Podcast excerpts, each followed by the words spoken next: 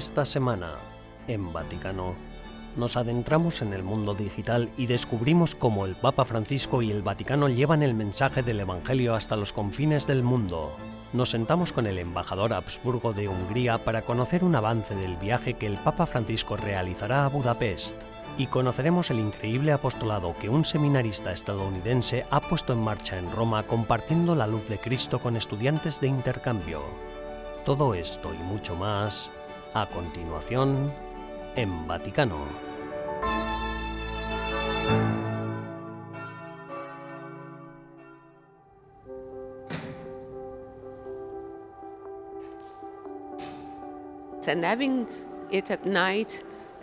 Hacerlo por la noche, hacerlo durante el fin de semana, en un momento en el que uno va más despacio y se toma su tiempo, es una forma maravillosa.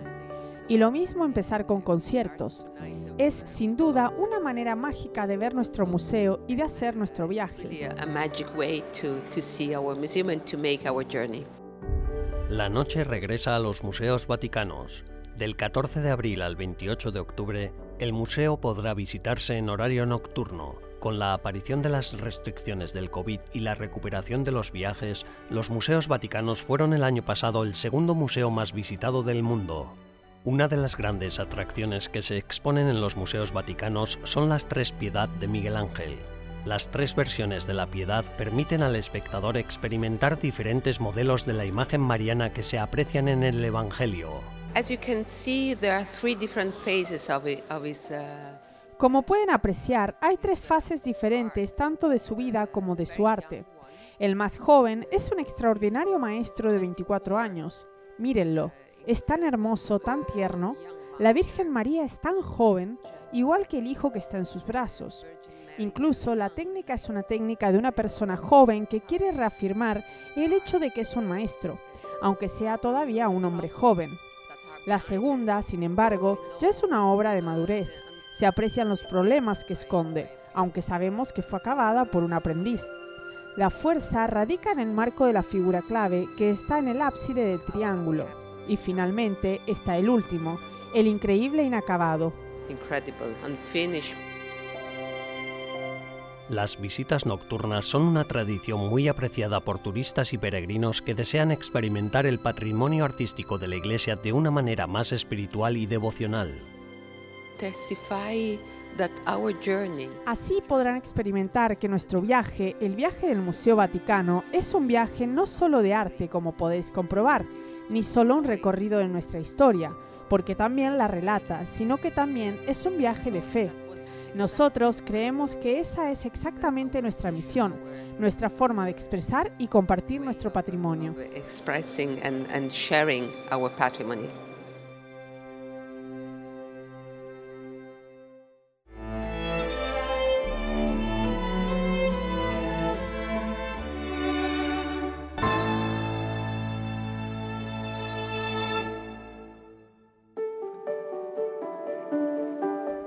El 29 de abril de 2023, la ciudad de Roma será testigo de un evento extraordinario, El sueño de Geroncio, obra musical del compositor inglés Edward Elgar inspirada en un texto de St. John Henry Newman, que resonará en el marco imponente de la Basílica Papal de San Pablo Extramuros.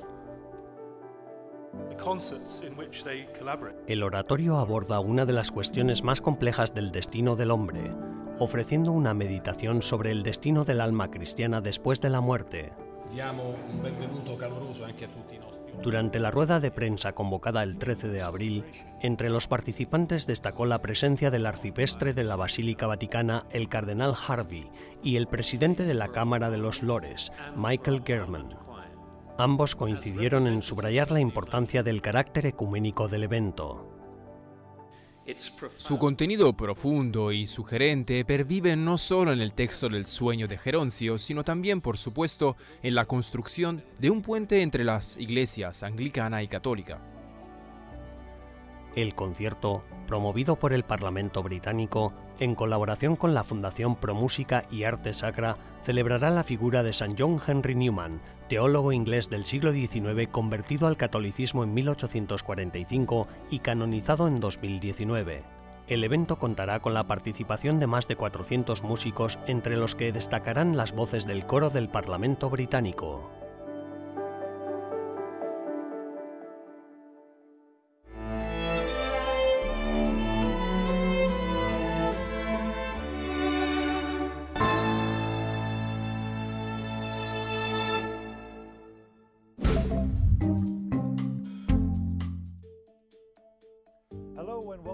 Y bienvenidos a las novedades del Vaticano de esta semana. El Papa Francisco ha pedido a los fieles que recen por Sudán para que las facciones militares rivales depongan las armas y busquen la paz. Los combates se intensificaron en Khartoum, la capital de Sudán, y en otras ciudades, después de que se produjeran diversos altercados entre el ejército sudanés y el grupo paramilitar rival conocido como Fuerzas de Apoyo Rápido. Los enfrentamientos han estallado tras casi un año y medio de gobierno militar y han acabado con las esperanzas de una transición pacífica del poder. Al menos 100 personas han muerto y casi 600 han resultado heridas. En las últimas semanas han aparecido docenas de fotos en las que se ve al Papa Francisco en situaciones inusuales, lo que ha desatado el nerviosismo en las redes sociales. Además de al propio pontífice, todas las imágenes tienen algo en común, que son falsas creadas por inteligencia artificial a partir de breves mensajes de texto. Según los analistas, el predominio del Papa Francisco en las imágenes generadas por inteligencia artificial es el resultado de una combinación perfecta de factores. Diez años al frente de la Iglesia Católica, por lo que se le reconoce al instante en todo el mundo y se le considera un líder accesible el Papa Francisco defendió a uno de sus predecesores en el cargo, a San Juan Pablo II, de las acusaciones de que el Papa polaco visitaba en secreto a mujeres. Dirigiéndose al público en el Domingo de la Divina Misericordia, día establecido por el propio Papa San Juan Pablo II en el año 2000, el Papa Francisco calificó las insinuaciones de infundadas y ofensivas. Pietro Orlandi, el hermano de Emanuela Orlandi, una niña de 15 años y ciudadana del Vaticano que desapareció hace 40 años, insinuó recientemente que Juan Pablo II salía en secreto del Vaticano por la noche para mantener relaciones inmorales. El Papa Francisco ha declarado que tiene previsto visitar Mongolia, el país soberano menos poblado del mundo, en declaraciones improvisadas, el Papa anunció que viajará a Mongolia después de sus viajes programados a Hungría y Francia. Un viaje apostólico a Mongolia convertiría al Papa Francisco en el primer pontífice en visitar el país asiático que comparte una frontera de 3.000 kilómetros con China. Mongolia, con una población de más de 3 millones de habitantes, cuenta con unos 1.300 católicos el Vaticano ha anunciado la fecha y el lema de la tercera Jornada Mundial de los Abuelos y los Mayores. Este año tendrá lugar el 23 de julio, domingo anterior a la fiesta de los santos Ana y Joaquín, abuelos de Jesús. El lema de la jornada, elegido por el Papa, será Su misericordia es de edad en edad. Según el Dicasterio Vaticano para los laicos, la familia y la vida, el lema está relacionado con el de la Jornada Mundial de la Juventud 2023, que también procede del primer capítulo del Evangelio de Lucas. María se levantó y se fue deprisa. Gracias por acompañarnos durante las novedades del Vaticano de esta semana. Les ha informado Benjamin Crockett para EWTN Vaticano.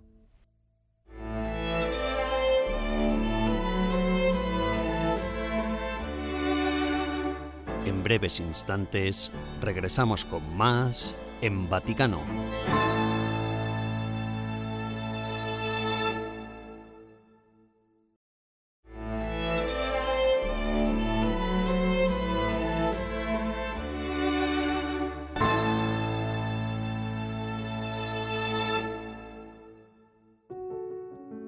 Hace casi dos mil años, el apóstol San Pablo se plantó en la antigua Atenas y proclamó con valentía el Evangelio. El anuncio del Evangelio forma parte inseparable del ADN de la Iglesia. Esto no ha cambiado a lo largo de los años. Lo que ha cambiado, sin embargo, son los medios de comunicación. Durante siglos, los papas se comunicaban principalmente por escrito. En 1931, eso cambió cuando Pío XI fundó la emisora Radio Vaticana. Por primera vez, personas de todo el mundo pudieron escuchar la voz del sucesor de Pedro a través de la radio. E Casi 50 años después, el Papa Juan Pablo II fundó la televisión vaticana. De repente, la televisión convirtió al Santo Padre en una estrella mediática mundial. En 2005, Joseph Ratzinger fue elegido papa. Comenzaba la era de Internet. El 12 de diciembre de 2012 se convirtió en un día histórico en la historia mediática de la Iglesia. Benedicto XVI fue el primer papa que escribió un tuit. Con Francisco, el nuevo papa no solo asumió la cátedra de Pedro en 2013, sino también la cuenta de Twitter de Benedicto. Daniel Arasa, que trabaja como consultor de comunicación para el Vaticano, ha seguido la evolución estratégica de comunicación del Papa. La explosión de las redes sociales llegó más tarde, con el Papa actual, durante el papado del Papa Francisco. La continuidad del uso de los medios de comunicación y en este caso los medios sociales también ha explotado. Hoy en día el Vaticano utiliza muchas redes sociales donde el Papa es toda una estrella. Hoy en día, gigantes de las redes sociales como Twitter, Instagram y YouTube son herramientas importantes para que el pontífice se mantenga en contacto con su rebaño. El Papa Francisco, en mi opinión, cada día nos recuerda con sus palabras, más incluso con sus gestos que con sus palabras, la importancia de una relación con Dios, un Dios misericordioso, y cómo esta relación, esta amistad con Jesús, con un Dios misericordioso, puede cambiar nuestra vida para siempre. Por tanto, creo que este es el verdadero núcleo, lo más importante que está haciendo también a nivel de comunicación. La importancia de los medios de comunicación fue especialmente impresionante cuando estalló la pandemia del coronavirus, no solo para la vida social, sino también para la vida eclesiástica, pues la comunidad amenazaba con extinguirse.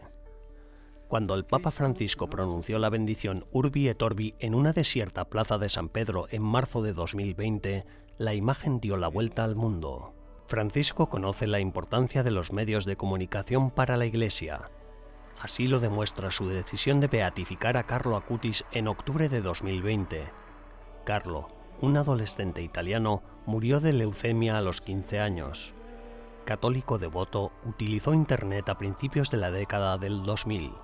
A los 11 años creó una página web con un directorio en línea que recogía milagros eucarísticos.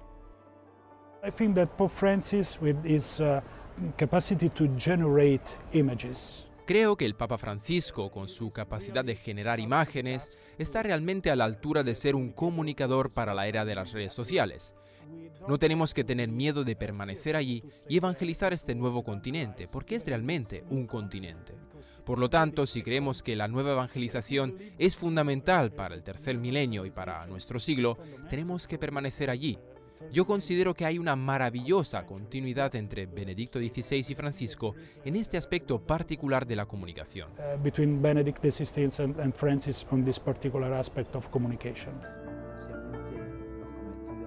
Una vez al mes, el Vaticano publica un vídeo del Papa en YouTube. En él, Francisco habla de una intención concreta y pide a los católicos que se unan a él en la oración. Juan de la Torre forma parte del equipo que produce los vídeos para el Santo Padre. Creo que tenemos que utilizar la tecnología como una herramienta tenemos que entender que estamos frente a una relación muy injusta porque somos simples personas y competimos contra supercomputadoras.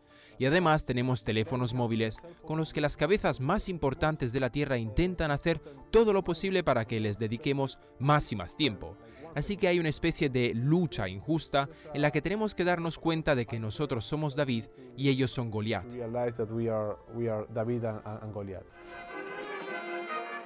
En 2000 años la misión no ha cambiado. El Papa Francisco, el Papa digital, se está adaptando al mundo moderno.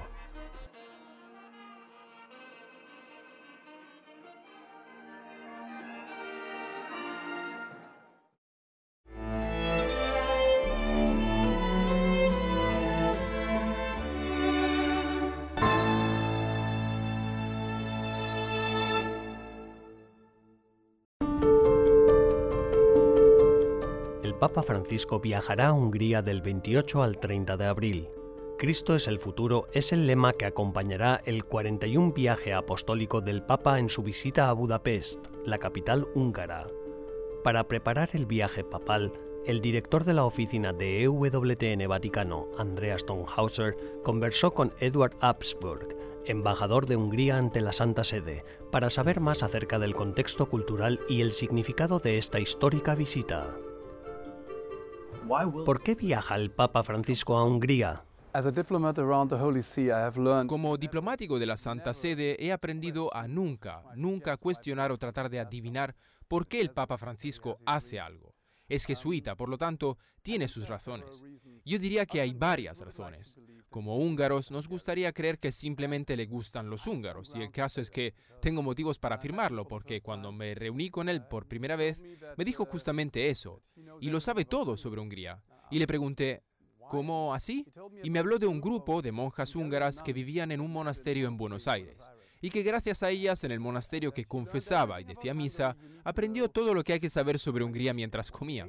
Así que le pregunté, ¿qué aprendió de los húngaros? Y me dijo que son rectos, valientes y buena gente. Ahora el diplomático que hay en mí, por supuesto, piensa en otros muchos temas que tenemos en común. Soy muy consciente de que el Papa conoce nuestras actividades en favor de los cristianos perseguidos en todo el mundo. Tal vez podamos detenernos ahí por un momento.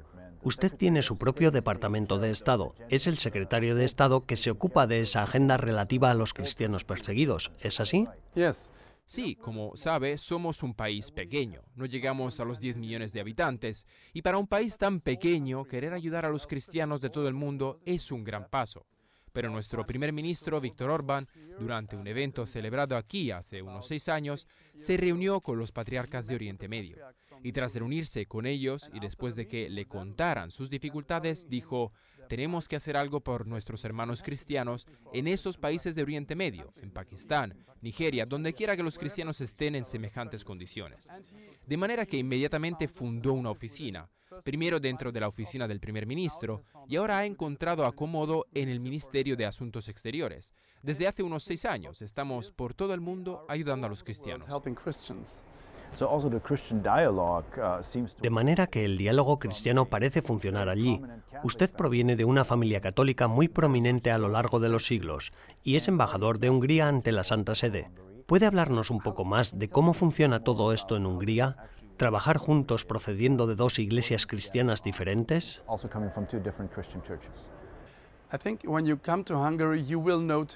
Creo que cuando uno viene a Hungría se da cuenta de que hay una fuerte convivencia entre las diferentes iglesias cristianas. Hay presencia calvinista. Dentro de la iglesia católica hay una fuerte presencia de los greco-católicos. Son muy notorios. Son cerca de 300.000 fieles. Contamos con tres obispos. La religión y la fe cristiana son un tema cotidiano en Hungría. Puedo decir que cuando, como diplomático ante la Santa Sede, vuelvo a mi ministerio, todo el mundo se interesa por lo que tengo que contar sobre lo que ocurre en el Vaticano. En medio de una Europa secularizada, la visita del Santo Padre a Hungría se realiza bajo el lema Cristo, nuestro futuro. ¿Es eso algo que usted ve en el futuro de Hungría? Sí, con mucha fuerza. A ese respecto yo diría dos cosas.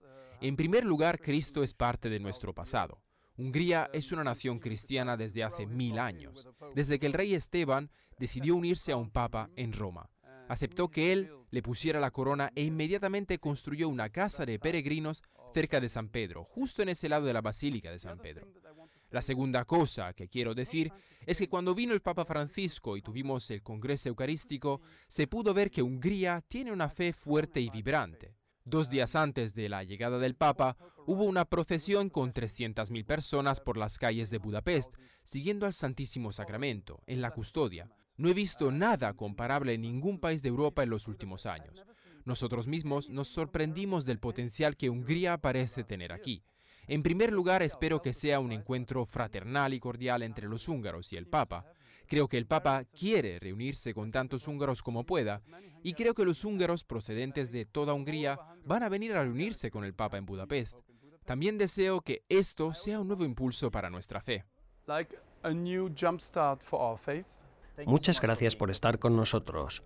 Ha sido un placer.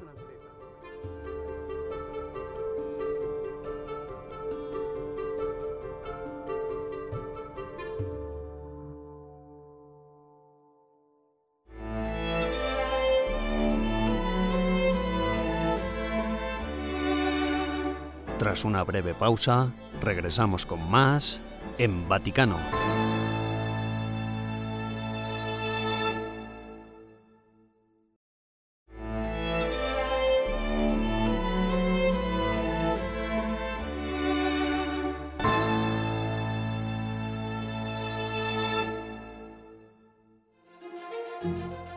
Caballeros, me alegro mucho de estar con ustedes. Como bien saben, tenemos 22 apostolados diferentes aquí en el North American College que tienen mucho que ver con la evangelización, mucho que ver con comprometer a la gente con el mensaje, la buena nueva de Jesucristo. Esta tarde quiero hablar con ustedes sobre la relación que mantienen con sus misiones, en sus apostolados particulares, cuál es el objetivo, en qué se centran en sus misiones y qué quieren lograr con ellas.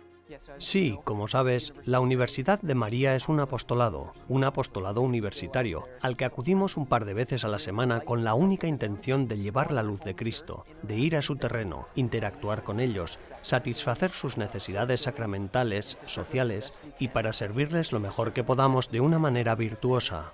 Soy el diácono Josh Hill, estudiante de la diócesis de Bismarck, Dakota del Norte. Crecí en la zona de las grandes llanuras, Dakota del Sur, Montana y Dakota del Norte. Antes del seminario no sabía quién era. Me sentía muy inseguro. No sabía dónde quería ir en la vida, qué quería hacer. Sinceramente, me dejaba llevar por la corriente de la sociedad. Sí, me veía a mí mismo como alguien que iba a casarse y tener una familia. Nunca pensé en la cuestión de la vocación. Esta universidad está, como he mencionado, en la diócesis de Bismarck, Dakota del Norte, y por eso me toca de cerca, pero en más de un sentido. En 2012 yo era estudiante en la Universidad de Mary y vine al programa de Roma y aquí fue donde tuve mi encuentro con Cristo. Después de graduarme, me pidieron que fuera a servir en el mismo campus. Fueron dos años en los que pude entregarme a los estudiantes, lo que realmente inició el proceso de formación de ciertas virtudes sacerdotales, tales como la entrega de uno mismo, el estar disponible y ser capaz de encontrarse y perderse en una vida de servicio.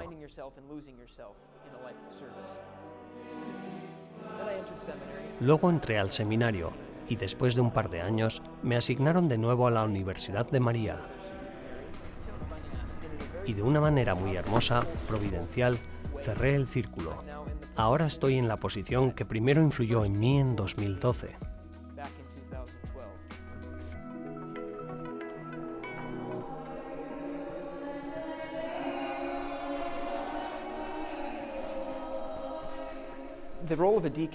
El papel de un diácono se especifica principalmente en la misa, ya que sirve junto al sacerdote, ayuda en misa y asiste en la cena del Cordero. La misa fue sobre la conversión de San Pablo, el encuentro que San Pablo tuvo con el Señor y cómo aquello cambió su vida, y yo pude compartir un poco sobre mi propio encuentro. El énfasis principal para Saulo estaba en su propia actividad. Era Saulo sirviendo al Señor según su propia manera, según la medida que él entendía. Y el mensaje principal que yo diría sería, en la voluntad de Dios uno se encuentra verdaderamente a sí mismo. Si deseas encontrarte con el Señor, sin duda lo harás, pero solo en los caminos de su misteriosa providencia, solo haciendo la voluntad de Dios. El Saulo que crees ser podrá transformarse en el San Pablo que el Señor sabe que eres.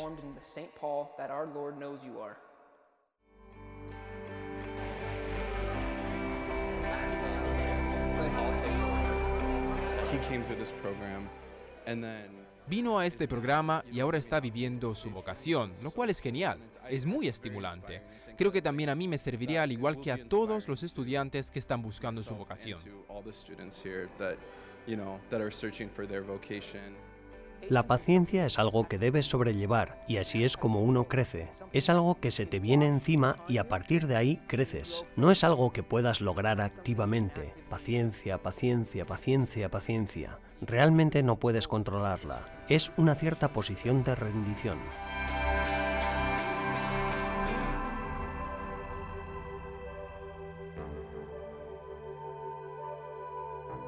Hace falta un encuentro con Cristo y hace falta alguien que haya sido enviado por Cristo para que luego te invite a encarnar esa otra figura semejante a Cristo, que también te invite a una relación.